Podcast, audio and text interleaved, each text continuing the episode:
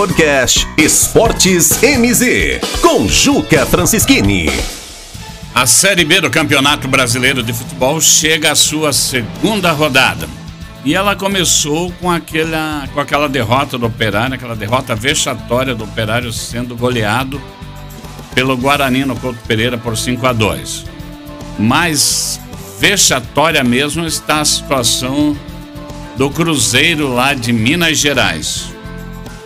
Dois jogos, duas derrotas, perdeu por confiança e no final de semana agora perdeu para o CRB, um jogo de sete gols. E quando começa a se falar muito de arbitragem, é sinal que nada está bem. Inclusive confrontos internos, a reclamação do Rafael Sobres com o técnico Felipe Conceição e a reclamação do Felipe Conceição em cima da arbitragem, não só no jogo com o CRB, mas também no jogo contra o Confiança. Se tem uma coisa que o Cruzeiro tá bem nesse campeonato é reclamação. Que como estão reclamando, né? Agora eu fico pensando reclamar da arbitragem. Que a arbitragem beneficiou CRB. É meio sem sentido, a não ser que o Atlético Mineiro esteja agindo nos bastidores para prejudicar, o que eu acredito que é muito difícil. Mas é a única hipótese que passaria. Mas não, tá, não tem como evitar os memes e a gozação dos atleticanos em cima do Cruzeiro, né? Cruzeiro que já vem aí de uma situação vexatória no ano passado e começa esse campeonato brasileiro numa situação muito ruim. Dois jogos, duas derrotas. Último colocado no Campeonato Brasileiro de Futebol de 20, o Cruzeiro é o último, não marcou nenhum pontinho sequer.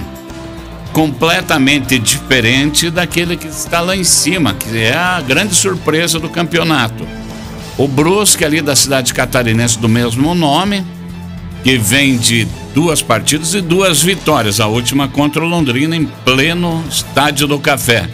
Vai muito bem o Brusque, que tem aí como técnico o Gerson Testoni, que é um técnico que é mais conhecido aí pelo sul, por Santa Catarina, Rio Grande, rodou ali pelo interior de São Paulo.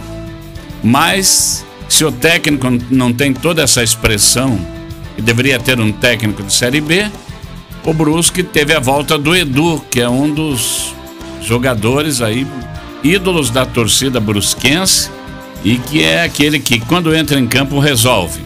Vai bem também aquele que ganhou de nós, o Guarani, aí, o vice-líder do campeonato, ganhou do Operário Ferroviário e no final de semana teve um empate.